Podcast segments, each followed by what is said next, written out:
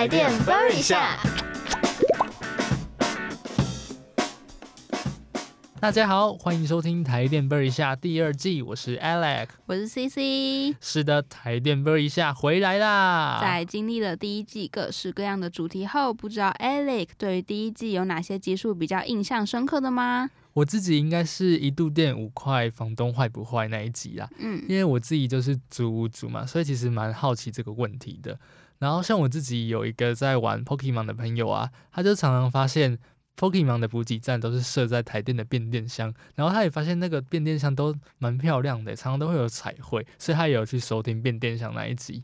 那 C C 呢？我自己的话是特辑，就是有一个是我是台电人，因为之前有看过木曜四超玩有做过类似也是揭秘台电技术人员工作项目的集数嘛。那其实那时候就还蛮感兴趣的，没有想到台电播一下第一季也有类似的主题。对，以前有听你说过，没错。那这季的节目呢，一样会用轻松聊天的方式带大家认识贴近生活的电力知识，而且第二季我们还开粉砖喽！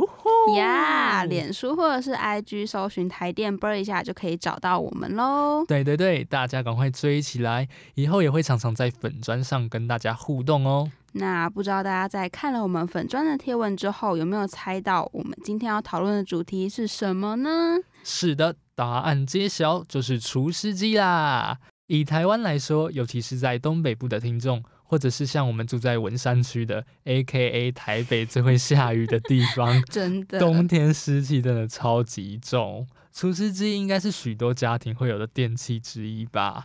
尤其五六月梅雨季的时候，湿湿的感觉真的很不 OK 呢。而且我自己曾经就因为房间太潮湿，放在衣柜一阵子没穿的白衣服全部黄掉，还有就是自己收 藏的 CD 还发霉。天哪，也太可怜了吧！可是因为像我自己其实是住套房，家里没有其他隔间，但我有听说就是不能跟除湿机共处一室。哎，哎呀，这是过时的消息啦。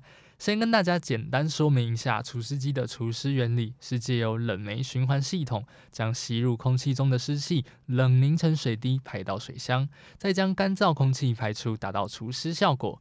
所以不知道大家有没有发现，在冬天而且下雨的时候，你开除湿机一段时间后，室温会提高个一两度，就是因为冷冷的湿气都变成除湿机水箱里的水滴啦。哦，原来如此。那我们现在是可以跟除湿机待在同个空间下的吗？因为我记得小时候在家除湿衣服的时候啊，我妈其实都会叫我不要待在那边呢。以前旧型的除湿机无法设定湿度，所以除湿时间越久，房间的湿度会越来越低。但大部分新型的除湿机是可以调整的哦。因为人体觉得舒适的湿度大约是在六十 percent，所以可以将湿度设定在五十五到六十五 percent 左右。哦，原来如此，学到了，学到了。但不知道大家会不会跟我有一样的问题，就是像我家以前是把除湿机放在角落，可是有的时候回家其实都没有特别感觉到除湿机有发挥功用，诶，这是为什么啊？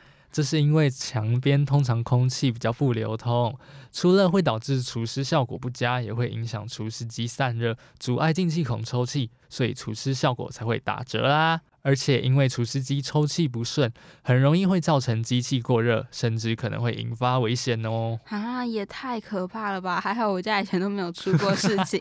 那除湿机的距离应该要离墙壁跟家具多远才是 OK 的？